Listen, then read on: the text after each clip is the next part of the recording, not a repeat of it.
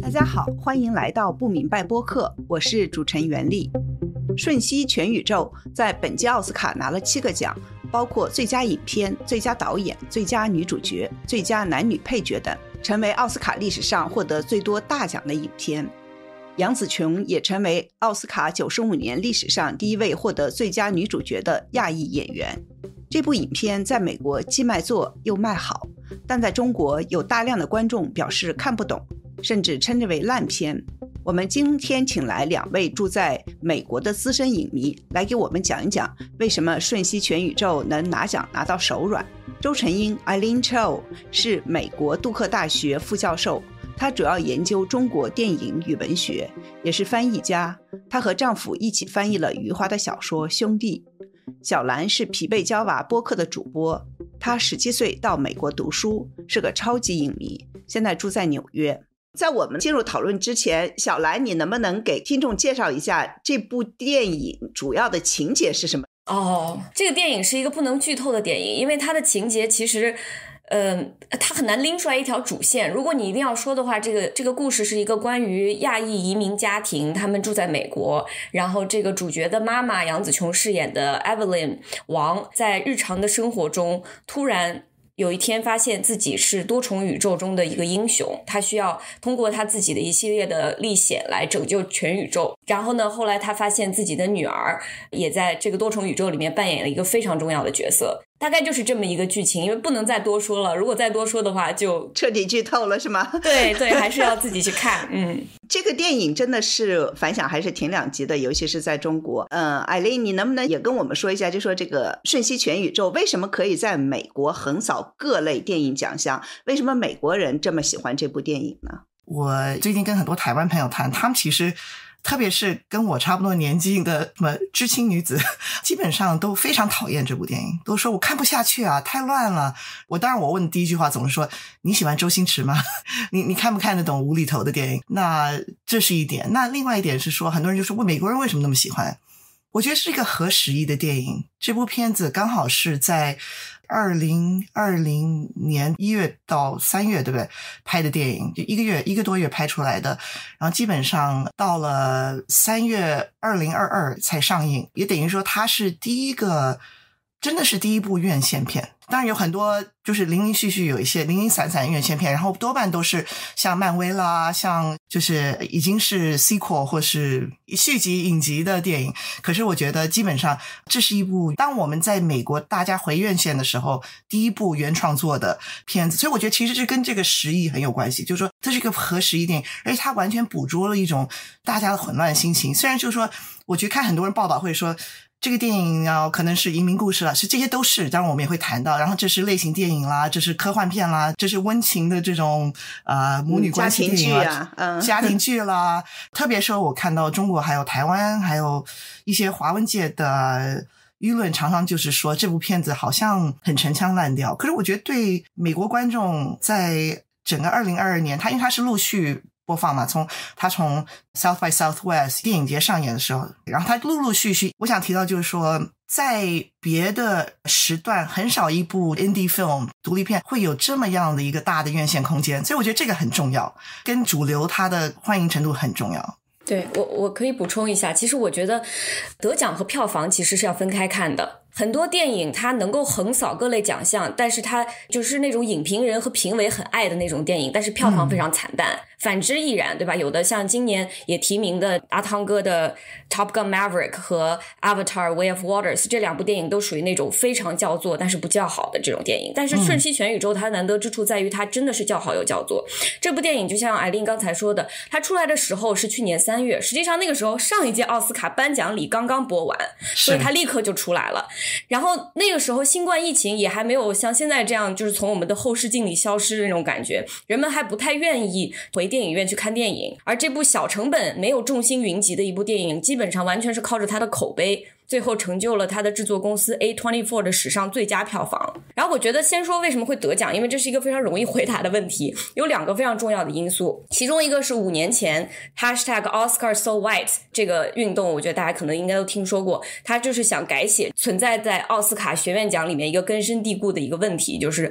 他的评委太白了，又是白人，又是很老的那种男人，所以他们的观影品味就是那种喜欢战争片、喜欢历史片，还有喜欢致敬。电影工业本身的这种片子，但是到了二零二三年，这个学院奖的评委团确实和以前相比变得更加年轻了，而这些年轻的评委的口味也是为什么过去几年《Moonlight》月光男孩、寄生虫这种电影可以获得最佳影片，然后现在到了这一年，这些评委团他们就是喜欢看。他们能够理解《瞬息全宇宙》想讲的这个故事，和二零一八年颁给《至暗时刻》的那个评委团，以及二零一九年颁给《绿皮书》，然后引发了非常大的争议的那个评委团，其实是两个不同的奥斯卡了。是是，所以我觉得这是一个非常重要的因素。另外一个重要的因素就是，虽然我们感觉好像说起《瞬息全宇宙》，它有种很草根的感觉，不管是从它的导演也好，卡斯也好，但是实际上在之后，当时票房和口碑超出预期以后，A Twenty Four 这个公司是砸了血本去给他宣传传的，就是。在美国，不去做这个得奖季的这一切的这种玩这个游戏，你是不可能得奖的。你要去各个电影节、电影活动宣传，他花了大概有一千万美元。那一千万对 A twenty four 来讲是一笔巨款，虽然和其他的老牌电影公司来讲，其实不是算特别多。另外一个就是还有一个因因素啊，我说着说着想到了第三个，就是说一个电影要得奖，它不仅要在荧幕上讲好故事，它自身最好也要有故事。比如说像杨紫琼、关继威，杨紫琼属于。被好莱坞辜负多年的一个老牌打星，对吧？然后他华丽转身，成为历史上第一个亚裔影后。然后关继威他以前是个童星，他在被好莱坞长达十几十年拒之门外的这种情况下，如果在中年之际能够第一次重拾演员梦想，一招得奖，就这两个故事本身都是精彩到可以拍成传记电影的程度，对吧？所以没有人，包括奥斯卡的评委，能够抵挡这种他们自己做出的投票决定，能够让这两个故事成真的这种诱惑。所以。这些所有因素加在一起，就是为什么。瞬息全宇宙不仅是横扫奥斯卡，而且在奥斯卡之前已经得了非常重要的几个奖项，以至于他那晚的得奖其实已经不是意料之外的事情了。对，其实我觉得就是说，他其实不只是奥斯卡，我觉得就像小兰说的，他其实是大小奖通吃，他从一月就一直得奖，而且就像小兰说的，奥斯卡其实真的是被经营的，就是说你一定要是就是电影有故事，然后电影故事，而且不能有负面故事，所以其实一月到三月这一段时期，基本上像基本上 political campaign，所以常常会有人被抹。黑，那这部片子蛮蛮有趣的是，其实没有被抹黑，它基本上没有被抹黑。然后它一是个温馨故事，背后温馨故事，而且它从一月得奖的时候，因为像关继威跟杨紫琼他们讲的，他们的这个得奖呃这词都是那么的感人，都是那么的感人，所以我觉得基本上他就营造一种自己的气势，所以也是起哄，所以我觉得这也是他和十一的一个一一个部位，就是说他其实是我们二零二三年。最想听的故事，就就是对对，就是我们希望有这种温馨故事在我们。虽然电影本身可能不是每个人都会喜欢，而我相信很多奥斯卡其实听呃就是投票人，他们其实可能对这电影不是那么以为然，可他们对这些，他们对这个电影的背后的故事，而且以 A 二四这样子一个，你可以说也是一个小型的制片厂，文艺片，对对，文艺片制片，它可以经营这样子一个 campaign，它可以经营这一年的这种院线片的这样子的一个 campaign，对很多就是投。入一生投入电影行业的人，他们觉得这是一个对他们来说很对对对，太太太太太振奋了。对啊，像 Tom Cruise 就不振奋呢。嗯，但我想问一下，就说这么说，那这个电影本身好不好呢？因为嗯，刚才艾琳也说了，就是他在台湾的一些朋友 就是觉得很乱，这也是我的一些北京的一些朋友的这个反响。看电影的，甚至自己还是写电影剧本，嗯，都会是这样的反应。就是有一些，其实是我看豆瓣了一下，就是有很多的这个中国观众表示看不懂，甚至说它是烂片。还有就是刚才艾琳说的，就说觉得它是那种层。词烂掉，你们觉得电影本身是不是真正很好？啊，我刚才听了半天，你们好像没有太强调这方面。我我我，因为我还没说到，我下下一个就是说，为什么其实它一开始在美国的票房很好，就是因为人们真的喜欢，这不是营销出来的一个效果。它当时是一个完全超越预期的一个票房。我觉得这是因为，就像艾琳之前说的，它是一个符合时宜的天时地利人和剧足的一个电影。因为它出来的时候是疫情之后的第三个年头，我觉得就是非常准确的把握了一种时代情绪吧。嗯，呃，因为在那之前，就说美国、中国的这个文。文艺作品的情况我不是特别熟悉，但是在美国，在那个时候，经过了包括漫威在内的大量的文艺作品的熏陶，观众对于多重宇宙这个梗、这个设定已经非常熟悉，但是又没有完全厌倦。就你不用再铺垫很多来给人们解释多重宇宙是个什么概念，而且我们又正好渴望着用这个熟悉的设定能够讲一个让我们耳目一新的故事，而且我觉得这个电影是完全做到了这一点。它和其他那些多重宇宙相比，它用这个多重宇宙的梗是为了探讨底下更加深刻的问题，比如说虚无主义，比如说废除主义 （abolitionism），还有就这种人生的意义在宇宙级别的这种问题，它把它用非常无厘头的一个包装，又通过一个非常小、非常私人的途径来探讨这些宏大的命题。因为像母女关系、夫妻关系、婚姻中的这种琐碎这些东西，我们每个人不光是自己，如果自己没有经历，也也观察过，对吧？所以我感觉，就这是为什么这个。个电影对于年轻人来说非常容易消化的原因，就是你看这个电影。他一看就是老网友拍的，就老互联网了。他的剪辑节奏到他的梗的这种密集程度，非常符合这种成天泡在互联网上、大脑已经被 TikTok、抖音、短视频冲击成筛子的这种年轻一代的观众。他的注意力是分散的，他需要你不停的牵着他从一个宇宙跳到另外宇宙再回来，他能跟上你。我觉得这可能是观影体验不太一样的呃一个很重要的原因。艾丽，你怎么觉得呢？嗯，我觉得特别做影评或是就是很喜欢看电影的人，常会觉得说，哦，如果票房那么好，我们当然就觉得这电影一定不太好。可是其实我觉得这个电影真的是叫好又叫座，而且像举一个个人的例子吧，就是说，其实我是在电影院看的，然后可能也是在我是。将近是可能第一次进回到电影院看电影，我跟我的十二岁女儿，还有我，还有我先生，然后我先生看完说，嗯，it's a little indulgent，好像有点长吧。然后我跟我女儿，然后他回头看我跟我女儿两个人抱在那里痛哭，你知道吗？就是，所以我觉得，我觉得这个反映到一个东西，就是说其实是。这个电影它其实有一点老少咸宜，或许就像小兰说，他需要抓到就是像我们这种是完全被互联网完全脑子砸坏的人，所以可能我先生不属于那种，对，他是老文青，而 而且又是老白男，对不对？那可是像我跟我女儿就有那种特别，就好像说，This movie is made for us，这边这部片子是我们的电影。然后后来我跟我们大女儿，我我大女儿二十出头了，然后我们三个人都觉得这部电影是 made for us。那为什么我们三个人三个不同年龄都那么的，就是？觉得这部片是我们的电影，我觉得这个很重要，那种归属感啊，是好多好多。而且我因为我这学期在杜克开教一门就是入门课，就是东亚系入门课，然后我其实用这部片子。开头，因为我跟他们说，呃，知之为知之，不知为不知，是知也。就是，就意思就是说，你不应该以这个好像系统性的什么是东亚来开始讲一门东亚入门课，而是一个从无知或是无厘头或是乱七八糟的一种好像离散或移民的角度去看。因为我觉得我很多学生，他们不一定是华人，他们也不一定是亚洲人，可他们很多人都有这种，就年他们是年轻人，就他们很多都有这种，就是说。我所知道的，我对历史或文化，或是甚至于亲情的概念，都是一种好像一知半解的，不是很清楚的，在这个。二十一世纪的后现代化，我当然就是维基百度加上 TikTok 所理解的世界观，所以我现在需要，所以可是我就说，我要鼓励你去想说，这个世界观有它的价值，就这种看世界的模式，这种乱七八糟的模式，它有它的价值。其实从《论语》开始，就是我们大家都觉得这是有它的价值，就是你要了解你到底什么东西不知道，你什么东西知道。那所以我觉得这个电影它其实触到了那种，就是我们大家都可以切入，可是我们切入的看到的东西是不一样的，因为它有很多部电影包括在一部电影里头。嗯嗯啊，是是是。其实导演也说，他也说过，他就说我们拍电影的时候，我们很希望就是说，在我们当下的，特别是互联网时代，我们大家都觉得我们是自己在我们自己的微电影里头，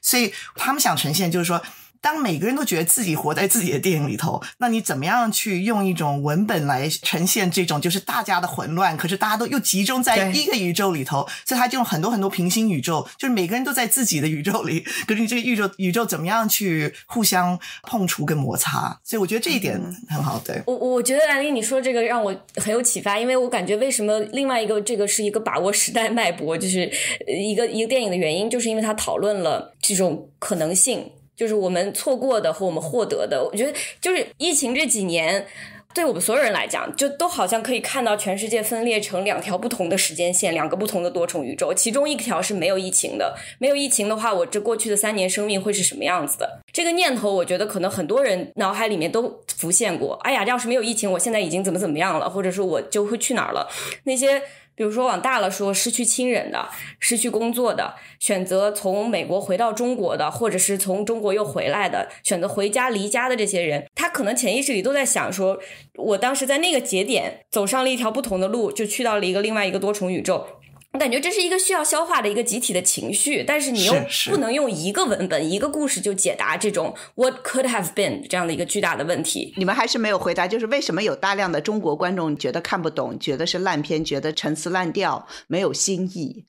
或者就是太乱。我说句很坦白的话啊，我觉得不是拍给他们看的，也不是拍给台湾的观众看的。我觉得他是拍给，就是像小兰刚刚说，存在在一种混乱。那你可以说，COVID 时代，我们大家都存在在一种混乱。可是我觉得，当然经历过移民的人，当你又到海外，到另外一个时空，到另外一个话语空间，另外一种语言。那种更大的混乱，就是 the past is a foreign country，对不对？就是对那种感觉，他更强调那种混乱。其实我好几个学生，他们家里都是像墨西哥移民啦，就他不一定是跟亚洲有关，可他们都觉得哇，这个故事就是我父母亲的故事，就是那种混乱，就是他们完全没有办法消化他们所经历的这种进入另外一个世界、另外一个宇宙的感那种移民故事。我觉得其实你如果你可以想象，就是说这一点，中国观众跟台湾观众蛮像的，就是说。特别是你可以说比较精英的观众，比较看艺术电影的观众，他们会觉得说，我其实有一个非常的。呃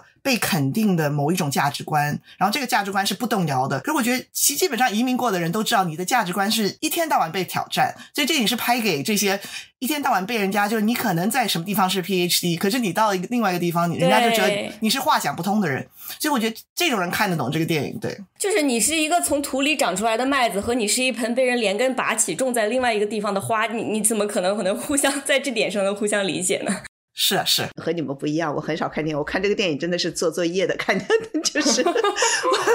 我以前疫情之前看很多电影，因为我整天飞，我所有的电影几乎都是在国泰的那个航班 飞机上看的。然后疫情了以后，我因为我是看书比较多的人嘛，我自然的看书。然后昨天我这个疫情可能就去电影院，是一月份在纽约看了一场纪录片，昨天这个是可能是第二场。反正我看过就觉得哇，这就是电影应该的样子呀，就是很 magical 的。嗯，我真的是觉得好看的不得了，我就是 完全不能看。然后看了一下豆瓣的评论，我就觉得怎么会是这样子？啊，豆瓣评论是什么？豆瓣的评论就是，就比如说点被点赞最多的评论是“懂了，我活在杨紫琼”。多元宇宙里，她在当女明星的那个宇宙。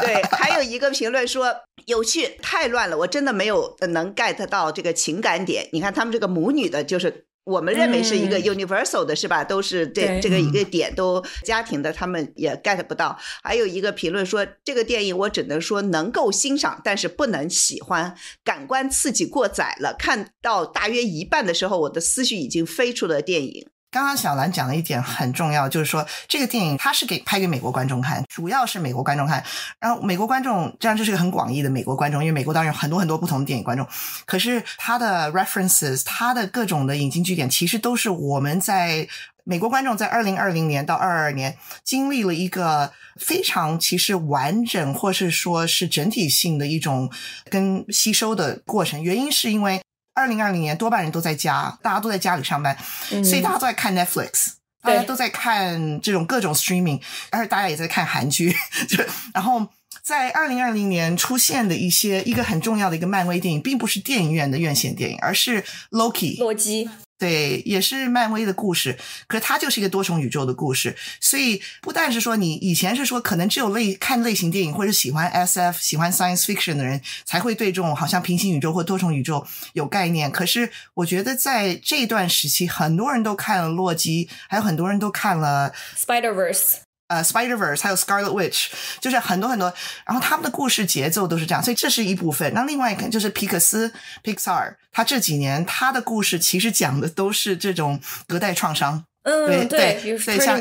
对 Turning Red 跟 Encanto，所以我觉得对美国。我会觉得类型电影，呃，观众基本上这个电影是看得懂。可是，对，呃，美国观众的另外一个元素是，他们在这几年看了很多很多这一类的影集，所以他们其实对这种某一种呃叙述的模式是很熟悉的。那另外，我想讲就是说，其实历史学家 Hayden White，我之前的一位老师，他讲过一句话，就是说，他说历史学也是一种 content of the form，就是说每一个。呃，内容不只是在内容啊，其实内容常常是在它的模式。那我觉得这个大家我觉得蛮容易懂的一个概念。可是我觉得大家都常忘记那个概念，所以我看这个电影，我很难把它跟它叙事模式划分分开。它的基本上，它的一种讲故事的模式就是它的内容，它怎么样的那种混乱，它的无厘头，它的一直跳跃，然后无所无处不在的故事，然后到处的分支。我觉得这种其实就是它的内容，而不是说。像其实台湾观众跟你看豆瓣观众有一点一样，反正就说，哎，这不是就是老掉牙的一种二代移民的故事吗？又是洗衣店啦，然后又是反正就是唱卡拉 OK 啦什么什么。可是我觉得是他怎么去唱卡拉 OK，他怎么去经营洗衣店，这个才是故事的精髓所在。对，就是那个，因为呃，原来我们之前在准备的时候，你在大纲里放了一个文汇报发的那篇批评文章，里面说这个电影有种浓郁的左宗棠鸡的气息，然后有种西方话语下想象的东方。我觉得有没有可能，你问问自己，就是亚裔移民他最高的追求，并不是回归正宗呢？他不是想要归本溯源呢？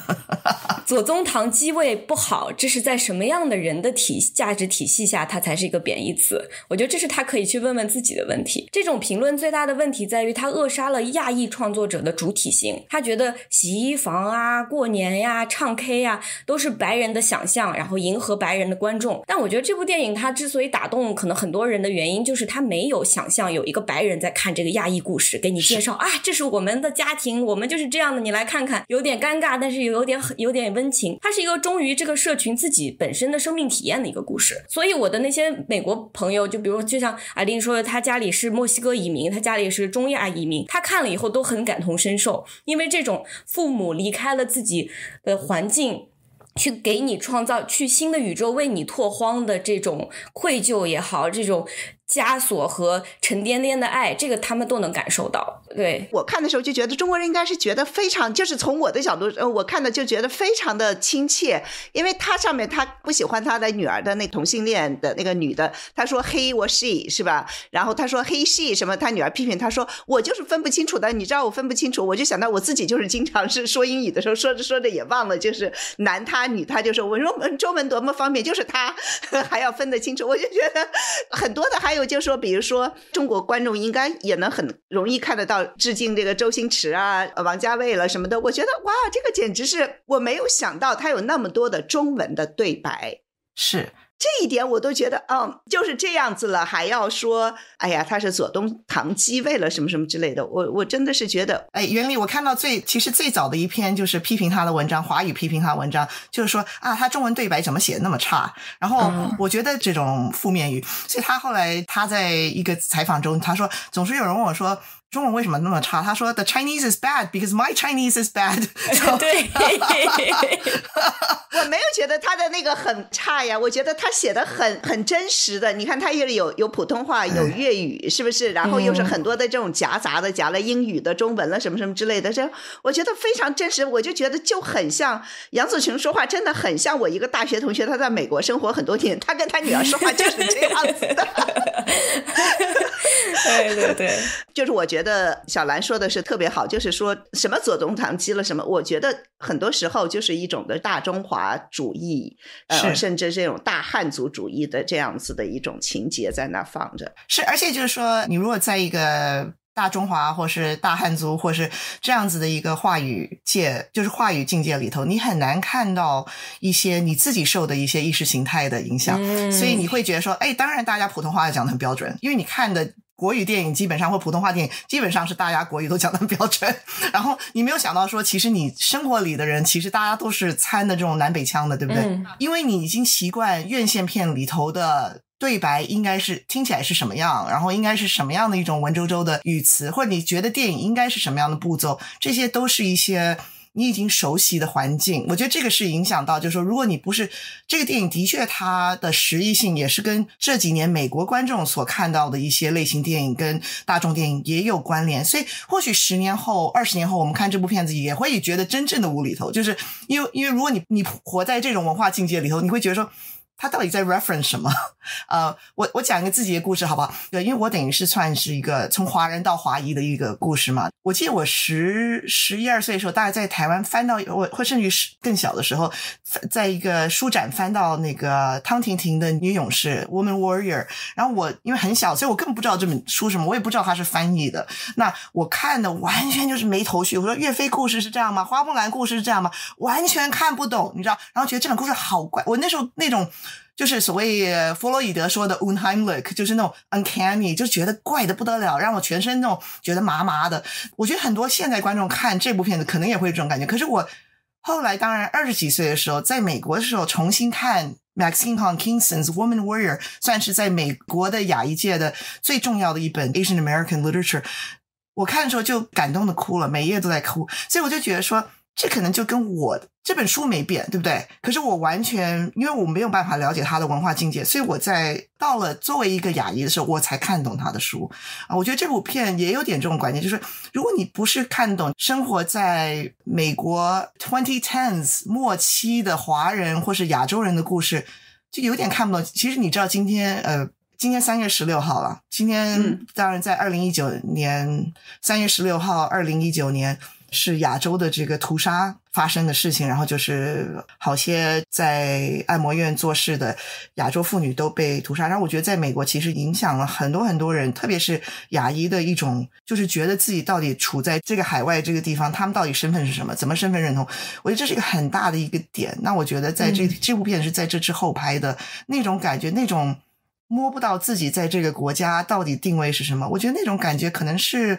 在中国，在香港，在台湾，不太能感受到的一种心情。对，推特上有个账号叫“艺人的荒野”，他评论写的挺好的。他说，他们。这个翻译不叫瞬息全宇宙，叫妈的多重宇宙。其实我挺喜欢这个翻译的，台湾的翻译，台湾的翻译啊，我喜欢。我觉得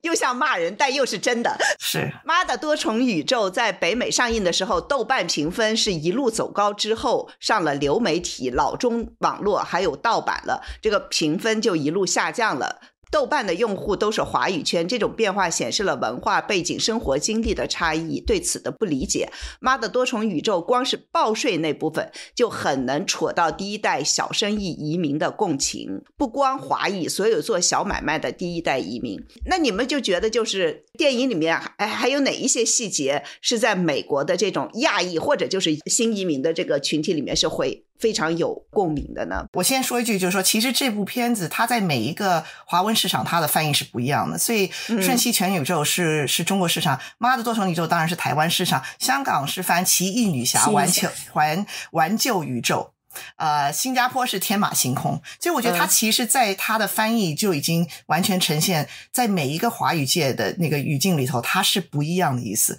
我觉得这个是这个电影抓到重点。像小王刚刚说，他这个不是拍给白人看，他也不是拍给生活在亚洲的华人看，他是拍给你在每个地区都讲不清楚的故事的人看的。没错，我觉得一些能共情的地方，作为华裔的话，我觉得可能就是我只能从作为女儿的角度来讲啊，就是你感觉自己的父母在这个。社会中是不太受尊重的，然后你作为一个孩子，他们又是你生活中的绝对权利，对吧？所以这种巨大的反差会产生一种痛苦，就是我非常的尊敬我的爸爸妈妈，但同时我戴上主流的帽子，我看他们就是话都说不清楚的小生意人，每天就在这种琐碎的生活中浪费时间。当然，这这么说就是非常的刻薄啊，但是我觉得。女儿的这种抑郁，一一部分可能是来自这个，就是她觉得自己的妈妈其实是个英雄，可是她现在的生活不是一个她自我实现的一个生活。然后这种东西带来的 抑郁，我觉得很多二代移民的孩子会理解，因为他可能在很小的时候就因为自己的英语更好，所以要帮助爸爸妈妈处理一些像报税啊、跟这种政府官员打交道呀这样的事情，所以这种 power dynamic。权力结构的这种过早的让一个孩子去承担这个东西，其实我觉得还是带有一点创伤的。嗯，我很多学生他们都会说，他们非常看到自己父母亲的，不但是他们的，就是好像我们更熟悉的移民故事，就是说他们牺牲，你们成功，而是他们看到，就是说。哦，其实父母亲是一直承一直承受一种就是上一代的压迫，因为其实故事里的公公是对他女儿非就是对呃杨子琼这个角色是非常刻薄的嘛，对不对？然后呃呃，我一个学生讲的更妙，他说。他说：“呃，他其实是墨西哥移民。他说：呃，我妈妈会说，我不会像我爸妈对我那样对你。可他，可我我的我的学生就语重心长说，其实他就是这样对我，可他自己看，可他自己看不到，他自己看不到。然后所以我就问我的小孩，我是不是也这样？他们就说，嗯，有点哦，又就说，你多努力，其实都是还是这样，是吧？对对，因为然后我的学生竟然说，他我学生说，其实我看完这部片子，我很理解，就说哦，因为他们自己。”还没有处理，所以他们没有办，所以我妈妈没有办法看到，就是他爸妈怎么压迫他，所以他当然这样子压迫我。虽然他觉得他自己现在是美国人，然后他觉得自己不是这样子，可是他他其实还是这样。然后我就想，天哪，我是不是就这样子？我是不是就是一天到晚这样压迫我的孩子？嗯啊，我妈如果在听的话，sorry。那可是就是说，这种隔代传下来的一种创伤是。就是解不开的创伤，我觉得又同情妈妈，可是也看到妈妈的刻薄，或是妈妈的一种残酷。像那一句话，我好多学生都说，包括我自己有那种感触，就是说妈妈看到你，然后想说一些温馨的话，可是说。你怎么又胖了？嗯，对，那简那那简直是超级典型的那种妈妈语，对不对？杨紫琼在这个电影里面还觉得自己做的很不错，就是她说：“你看，我都接受你是女同性恋，你生活西化，我已经接受了，你就不要在外公面前再说这个事情了。”但是对于女儿来讲，这这其实是还是很伤害她的一件事情。然后我感觉这个结尾让我觉得非常感动的，就是其实妈妈成长了，她在自己的父亲面前牵住女儿的。手的那一刻，他其实是牵住了当年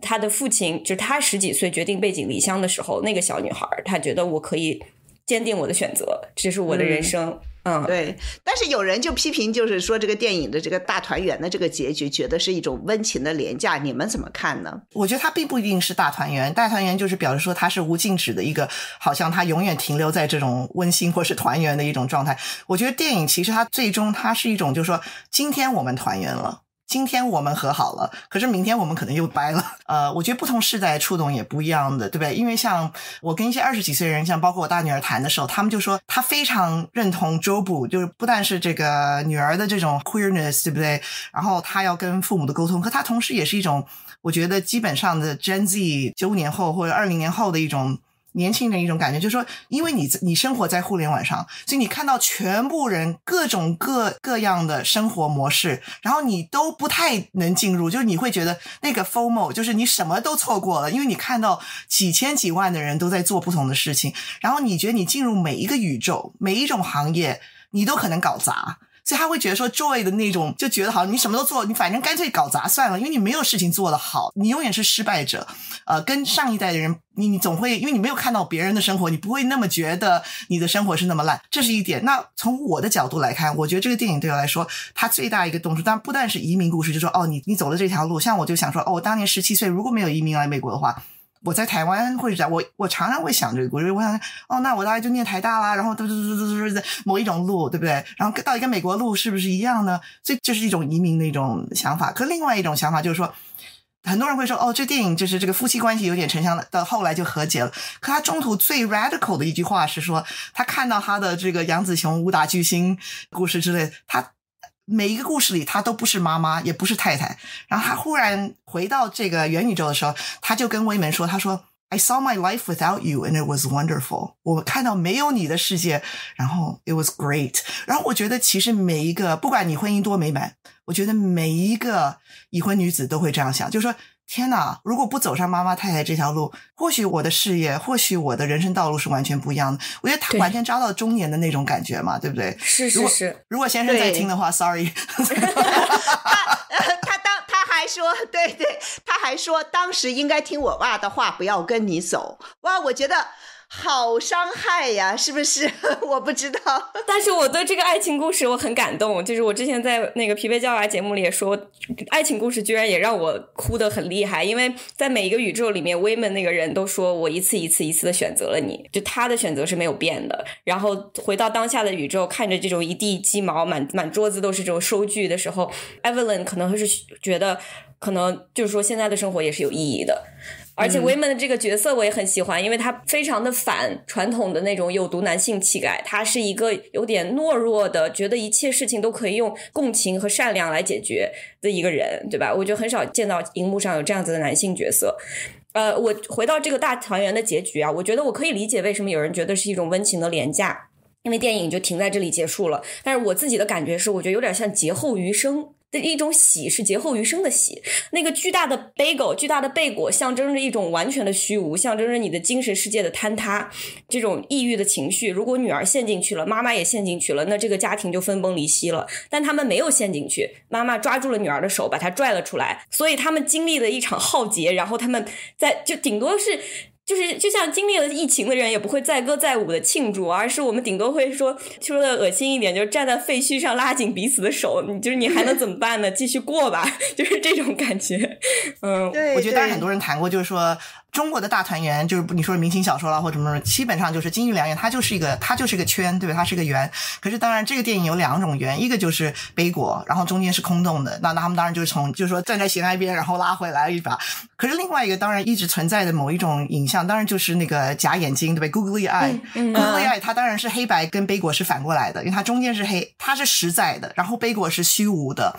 所以等于是说我们从一个背果的虚无回到一种 Googly eye 的实。在，可是 Google AI 实在也是一种廉价的小玩具，然后它也不是一个说好像是一个很，它又不是一块玉，然后就是破镜重圆了，对不对？它是一个，它也是一个很廉价、很呃很抛弃性的一个这种象征性的东西，所以，所以我觉得它只是说回到另外一种的暂时性。那我觉得那种暂时性，其实在它的结局是蛮。我觉得蛮明显的，因为他没有解决掉他的问题啊，然后他对母女关系还是很复杂，他的这个全部的收据还在那儿，所以他其实还是在这样活活在这样生活。对对对，就是她，Evelyn 和她女儿和丈夫 Wayman，他们刚刚经历了一场意义的坍缩，但是他们重新找到了继续存在的理由，就作作为一个人，作为一个家庭继续存在下去。但是那些就是推搡着他们要跳下这个 bagel 的那些因素没有因此消失，美国社会没有改变，他们在作为亚裔开一个洗衣房的这些处境并没有改变，下一年的税还是得要报。所以他只是说，我们决定要活着，在这种琐碎中寻找人生的意义，这件很难的事情，我们要继续做下去。所以接下来的生活并不是一帆风顺的。作为女儿，也作为母亲，因为艾丽，你是我们这里唯一的母亲，你对这个电影这个结尾的所谓和解有什么看法？你当然，刚才已经说了一些的这个母女的这种感情，就是你觉得这部片子是主要是关于母女关系的一部片子吗？很多人都是这么觉得。这个是个非常复杂，一个就是就是说，所以我妈妈她是一个蛮成功的职业女性，她其实呃每次在就她退休时，然后呢采访说，她常常说，哦，人家会问她说，你对年轻女性就是有什么就是觉得她们，她说不要生小孩。然后我每次都，然后我每次听完就说，嗯，虽然我了解你的意思，可这句话讲的有点怪。然后就以我以作为女人的观点来说，有点怪。我终于找到一个人跟我说他妈妈说这话的时候是怎么 想的。想对，然后我就，然后每次都有一点，嗯，OK，了解。然后，然后，可是我觉得他，可我觉得我妈妈她的整个就是。新好妈妈的这种这种转变，就是说，她之前会说这有什么奇怪，然后她现她去年跟我说的时候，她就说，呃，没有啦，我是意思就是说，这样就比较没有牵挂了，因为有小孩你就会总是很担心。然后说，OK，你现在你这个说辞比较好，现在做做做奶奶说的时候不是这样子，对对对对，我说做奶奶了，OK，你比较，所以所以我觉得这，可是我觉得这反映了一个，其实我他之前说我我也没有说很创伤，因为我觉得。我完全理解他的意思，就是说你能真正就是豁出去做一个事业的，当然就是没有那种牵挂，就是你没有一种觉得，不管你是在伤害另外一个人的生命，不管你是忽略他，或是你太管他，你你太做虎妈，或是不做虎妈，你都有问题。就是你做家长，就是你永远在质疑你自己做的一些决定，而且特别在美国的某一种环境里，你永远也是这样子，就是说我到底做对了，我到底做错了吗？所以我觉得这一点是这个电影我看的非常强烈的感觉。另外一个，我觉得你会发，就像大团圆不是一个永久性的，就是你发现你跟你的父母亲、跟你小孩的关系，永远是一种每天要重新建构的一个故事。所以就说你不管你今天好不好，你不觉得杨紫琼角色明天一定会问他说：“哎，你怎么还那么胖呢？” 就是说他永远这个是不会改变的。所以那种你每一天都要跟你的家人重新建构你们的和谐，我觉得这是这个故事对我来说很有感触的。哦，不好意思，我最后讲一句，就是说，其实这个电影你也可以说它是一个很保守的故事，对不对？就因为它最后就说到底还是妈妈要拯救世界啊。所以，所以我其实之前我很喜欢台，我跟袁丽一样，我非常喜欢台湾的翻译叫《妈的多重宇宙》，我觉得太 clever 了，对不对？又是骂人，又是妈的。可是，可是我呃，后来我就想说。I wish it weren't always mom's multiverse。我呀，为什么总是妈妈要拯救宇宙呢？就是为，就是说，为什么不就说大家的平行宇宙？因为特别 women 的角色是那么棒，为什么我们要永远把重心放在说，呃，妈妈能不能拯救宇宙？是不是说可以说，其实我们大家每个人都要自各自拯救宇宙，这个宇宙才这些多重宇宙才能平行，呃，然后才能和谐相处。不一定是说一定要杨紫琼角色才能才能解决。所以我觉得这个电影的保守性是这一点。可我觉得这部电影它很厉害，就是说它其实点到这一点。我觉得很少拍妈妈电影，特别是移民妈妈电影，他们会敢讲出来说：“哦，没有你，我生活会更好。”然后其其实我好多年轻的学员看了感触很大，就说哦天哪，我从来没想过我妈如果没有我会怎么样的美好。然后我心想说天哪，我妈妈一天到晚跟我说这种事。哦，对对对对对，那个导演他是在那个获奖的致辞里面，就是说他妈妈自己就是一个艺术家，可以是什么 dancer 了，什么什么什么之类。他肯定是自己看着他妈妈这么多年，我不知道，我不太，因为我真的不是很关注电影的一个人。那我我觉得他那个致辞也是让我非常的感动，就是移民的父母一般要为。小孩做出那么大、那么大的牺牲，我觉得这个电影也是这个，嗯。他的妈妈其实蛮有趣的，他妈妈是台湾出来的，然后其实是念电机博士的。可是念完后，他就决定做一个四个孩子妈，全职妈妈做十七年。然后他的妈妈就是外婆，就一天到晚说：“天哪，我女儿本来是念台大的，现在怎么跑来做妈妈？”其实我妈妈其实也讲过类似话，就是说，呃，因为虽然我一直做职业妇女，可是因为我蛮带孩子的，我我记得我我妈妈一直是说：“你为什么花那么多时间带孩子？”意思就是说，对。哦，哇哦！你如果是就是某一种知识水准的知识女性，你不应该花这么多时间在孩子身上。然后我，然后这很有意思。我妈也是一个实现自我的一个人，她似乎是把家庭工作平衡的非常好，而且很成功，所以她一直没有让我感觉很愧疚，就说好像我的出生耽误了她。但是在谈论到我要不要成为一个妈妈的时候，她有一天跟我说，她说。其实不一定需要，你就看看你自己的人生需要什么，你你不要去听其他人的声音。所以我觉得哇，天哪，就他也没有告诉我，啊，因为我我的这个生活好像很好，你也可以 have it all。他没有把这种虚幻的这种美好的场景描绘给我看。对啊，我记得网上我看到一个特别喜欢的一个评论，很好笑，就是先是有一个人用地缘政治的角度夸夸分析了一大堆这部电影，然后一顿批评，然后底下热评第一是一句很简短的话说。知道了，逗号，男的看不懂，句号。然后我觉得非常粗暴简单，但是莫名其妙的很一针见血。因为我周围爱这部电影的人，大多数都是看到了自己的生命经验，打动他的就是说，无论是母女的爱啊、愧疚、憎恨，还是说有一个小点，就是互联网，它把世界上一切可能性、一切的悲剧都放在你眼前，所以你的这个。你在这种巨大的道德坐标里面，好像对自己的生命的意义和我能做些什么会产生很大的动摇，然后这个东西带来了一种政治性抑郁吧。包括像疫情期间，我们在海外的人看到国内发生的事情，你就感受到这种政治抑郁，这些都是很个人的东西。然后这种评论一上来，先把这个具体的人一脚踢开，然后迅速给你扣上一个民族国家的帽子，再来批评这个电影。就我觉得，不管写这个评论的人的性别如何，这种思维方式简直就是《说文解字》里面爹的注释，对吧？然后 而且是党 爹党爹的主持，就是。然后相反，Daniel Kwong 这两个 Daniel 他们都是男的，可是他们却能把这种母女之间的这种细腻的东西捕捉好，所以我真的觉得爹是一种 state of mind。爹真的是 state of mind。我觉得，因为其实女爹也够多的，那可是我我觉得，其实 Daniel Kwong 讲过一句话，我觉得蛮，他说这部片子是就我们拍的时候不并不完全知道，可是当然因为一九年已经是一个就特别作为亚裔一个非常紧张的一个时段，他说 In a moment global mourning。You know how to do a kind of community celebration，所以他就会说，我们现在活在二十一世纪，二十一世纪就知道这种世界危机，不管是战争，不管是猴改，不管是呃，你就知道你其实活在一个非常混乱、非常悲情的世界。可是你怎么样在这样子的一个世界里，你还可以像小兰说的劫后余生，对你还可以在你的小家庭里经营某一种。温馨的可能性，我觉得这是蛮重。我觉得威门就是那个角色。对，这个是我觉得挺奇怪的。实际上，我觉得中国人、大陆人吧，实际上应该受到的在疫情中受到的精神创伤应该是最深的。说句实话，尤其是去年这个清零的这种的，不管是说精神上，就是说这种的，哪怕是身体上的这种的创伤，其实上都是非常深刻的。但是你们说了那么多，就是美国人这这这部片子是给美国人在疫情之后看的，难道中国人不？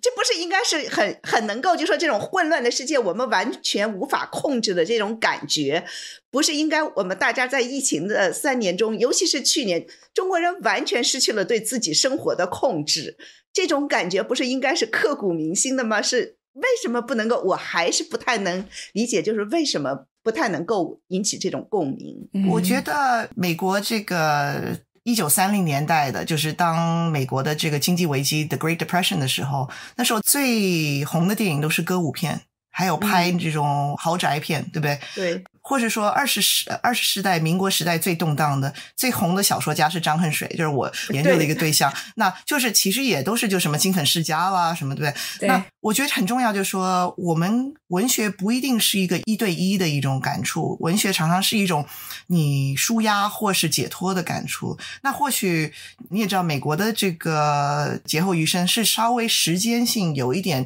syncopated，因为它比亚洲是稍微早一些。经历过，就是真正的像呃纽约的那种浩劫，真正是二零二零，那就就是大量的死亡，对不对？大量的这种创伤，我觉得这个是说这个电影它，当你稍微缓冲之后，你可能才能回头看。可是很很少人在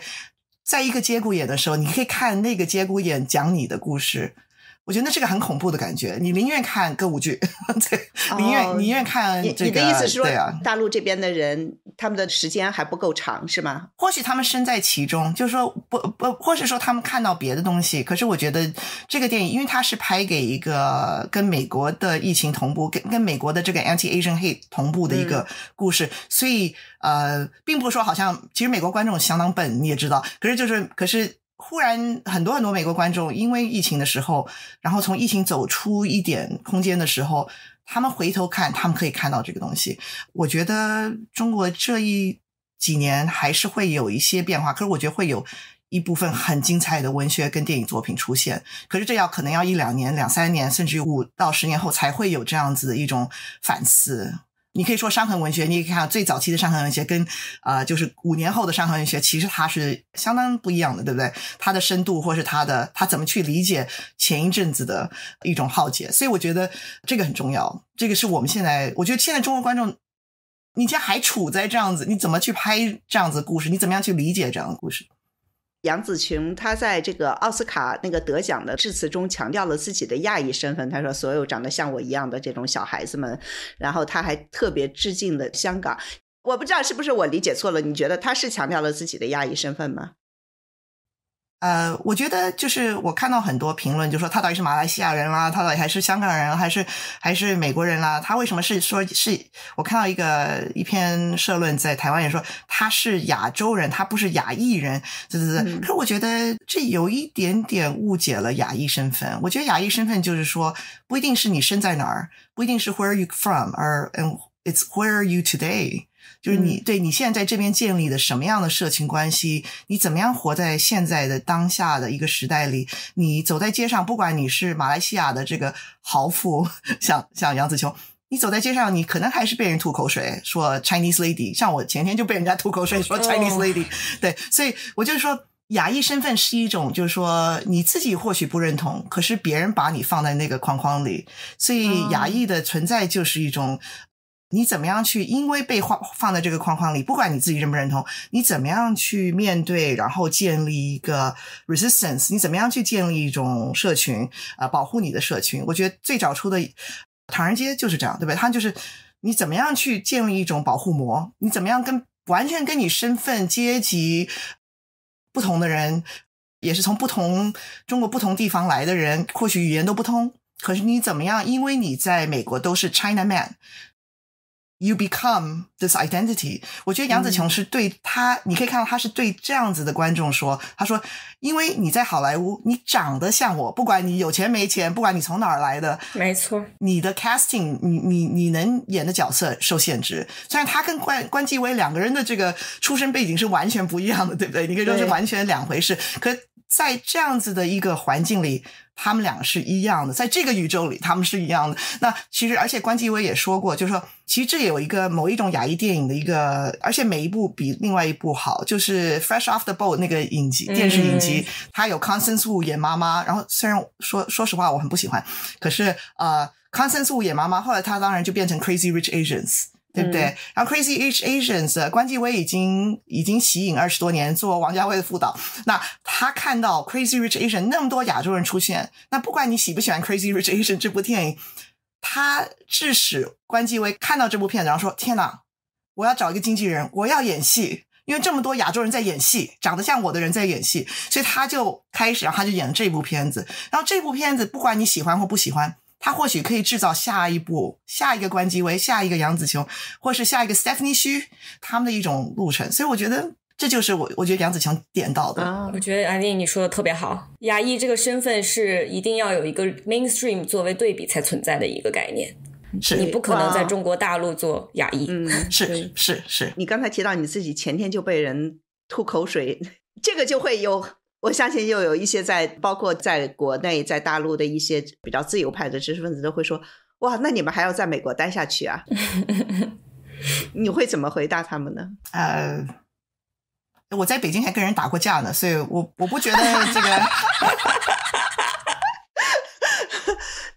就我我 对，因为我我过两个星期，过两三个星期就要搬到纽约去了嘛。就我们有一些朋友就很担心说：“哎呀。”嗯呃，纽约很危险啦，什么什么之类的，干什么的？我觉得，我就觉得纽约是每个人的城市，凭什么我不可以住啊？嗯，是是，我觉得哪儿都危险。当然，美国的危险的特殊点就是说有枪。其实我刚去西岸看很多亲亲朋好友，然后他们在 Monterey Park 射杀案件之后，很多人都蛮创伤的。然后其实也有蛮多很多各种就是没有完全报道的，可是像有些人就是家被人抢了什么什么，所以呃去看朋友，那那边的特别是就是我的长辈们，他们都非常心情紧张。可我就我跟他们就说完全理解，可是这是真的。可是当然就是说。并不是说别的地方没有这些问题，嗯，所以我在别的地方也会被人吐口水啊，对啊，所以而且我觉得就是你生活就是要打一系列的仗，你就要自己选择在哪里去打这些仗，就是你获得一些，失去一些，嗯，实际上就是一个多重宇宙嘛，对吧？你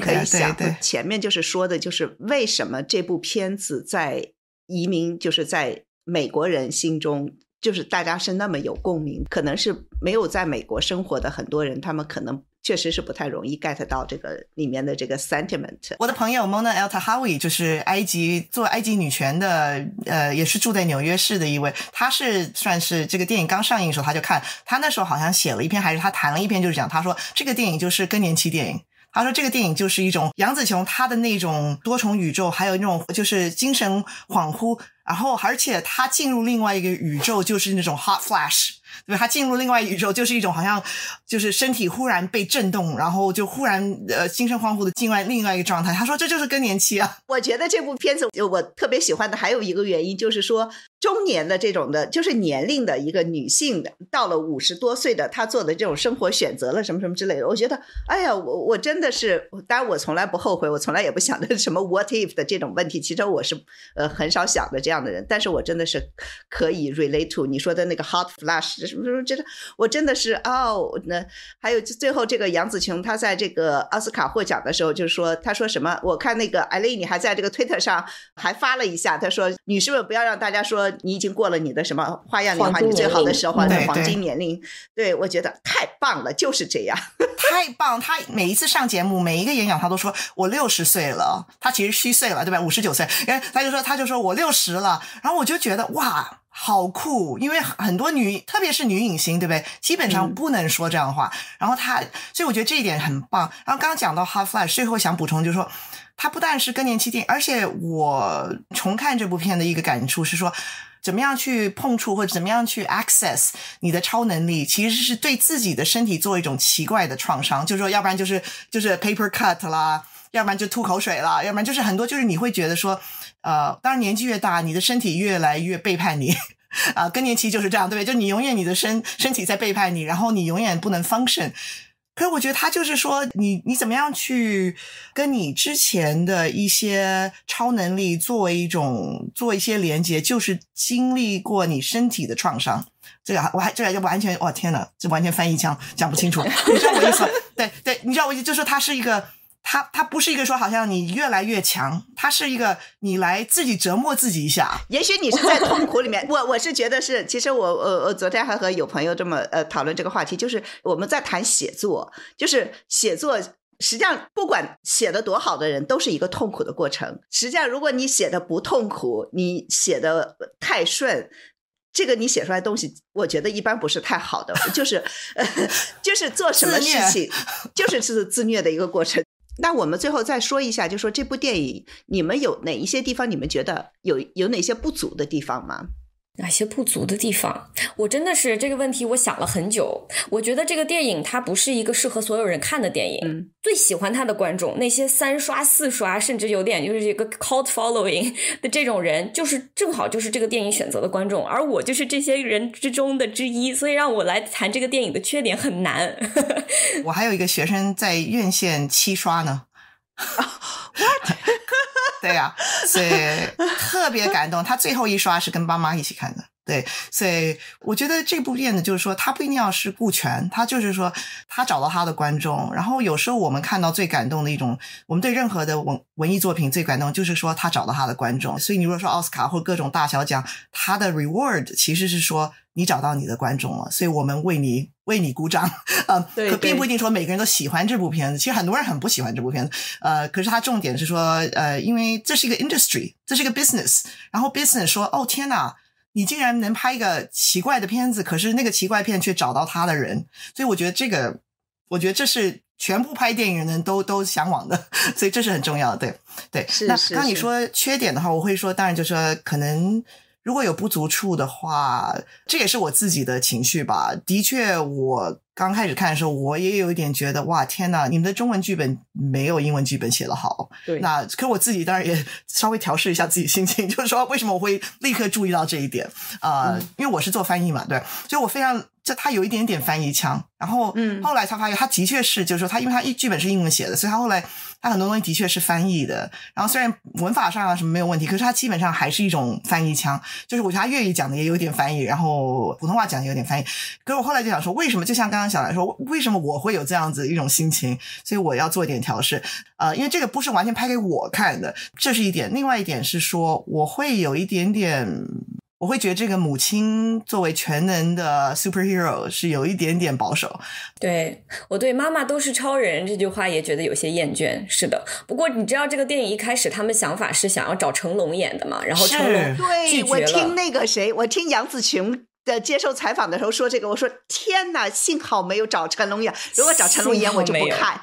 我也不会 看的啊。但是他们说了，在编剧的过程中，当他意识到主角从丈夫变成了妻子的那一刻，这个故事也变了，所以可能他就变成了一个为杨杨紫琼量身定做的一个电影了，才会这么好看。本来这个主角叫 Michelle Wang。然后杨紫琼说：“他我不要叫米烧，因为大家就会想到他。”嗯，电影你不觉得最感动的其实是其实他是他的默片嘛？就是两两粒石头讲话对话。哎呦，这对呀，非常有诗意。嗯，我觉得石头那一段真的是太神奇了。我我真的是觉得这部电影很神奇。我我我以后要多看电影。哇，太好了！对，我觉得这个是看书没有办法得到的。所以奥斯卡应该好好谢谢这部电影，真的很多人为了他回到了影院。是是是，包括我 哦，包括我。好，呃，那呃，非常感谢。那我们下面，我们你们两位有没有什么推荐？就是说电影或者是书，每个人推荐两三部，有没有？嗯，我可以先说吧，比较简短。我我推荐两部电影吧，一个是剧情片，一个是可以算是 documentary 纪录片。剧情片就是《Tar》，《Tar》这部电影也其实是。奥斯卡有有提名的，但是他颗粒无收啊，那我觉得有点可惜，但是我也理解。我觉得 K Blanchett 演的这个女指挥，她是一个相当于被 Me Too 的一个人。我觉得她这部电影很细腻，而且这部电影非常的复杂，她对观众很挑战。你不可能看完以后就觉得我得出了一个结论，一个非黑即白的结论。它是一个非常高明的。Character study 人物性格研究啊，所以我推荐大家去看啊，因为我觉得没有得奖，但是非常值得去看。另外一部就是《Blue Island》忧郁之岛，是一个很年轻的香港导演导的一个纪录片。但他为什么我说当时我有点犹豫叫它纪录片呢？因为它其中有一大部分是演的，就是他是找了二零一零年代的香港年轻学生去重演三个中国和香港发生的重大政治事件，就从文化大革命是一个，然后八九年是一个，再一个就是还有一个六七暴动啊，我觉得。他的那个手法非常新颖，而且也很符合时代的精神，就推荐大家去看。那我走另外一条路线，不一定是就是当代电影，可是就是因为你如果喜欢这部片子，或是认为这部片子不足的话，瞬间今年是这个《悲情城市》台湾侯孝贤导演的《悲情城市》三十三周年，然后他们有了四 K 修复版，我觉得一定如果在你就是你周围的电影院上上映的话，你一定要去看。然后当然它也有它的某一种就是 DNA 元素，因为梁朝伟在侯孝贤他那时候才二十六岁，可他是这个电影的真的是灵魂人物。那我觉得这个当然口味是跟《瞬息全宇宙》是完全不一样，可是它同时也是一种，就是怎么样去处理身份认同，怎么样在一种怎么样，就是当你你原原来觉得你完全不受质疑的身份，可是忽然被挑战，你到底是中国人、台湾人啦、日本人啦，然后这样的出现的一种家族下的故事，那我觉得这个电影还是值得看，三十年三年后还是值得看，所以这是一部我会推荐的。然后另外一部家庭电影，我觉得我。非常欣赏小兰知道，就是呃，Minari，呃，就是一个韩裔的导演 Isaac Chung 拍的电影，Lee Isaac Chung 他拍的电影，Minari 是好像中文翻水情吧。这部片子非常细腻，非常微小，可是它就是也是真的点到了一种亲情的故事，然后它也是一种复杂的亲情的故事。它不一定说爸爸妈妈都是对的，小孩一定要觉得好，他们是受牺牲了怎么？可是他的或许他的。铺路或是叙述的模式是比较传统，所以如果你喜欢《瞬息全宇宙》讲的一些点，可是觉得有点看不下去，太无厘头，我觉得米哪里会更看得下去，更更合适啊。《悲情城市》是我最喜欢的电影，Number One。没有别的，别的都没有办法，真的是我太喜欢太喜欢那部片子了，真的，而且是应该是八七年还是八八年，就是台湾一解禁就拍了出来的，简直太牛了，嗯。嗯，好，那谢谢谢谢小兰，谢谢艾琳，也谢谢大家收听，我们下期再见，谢谢，拜拜。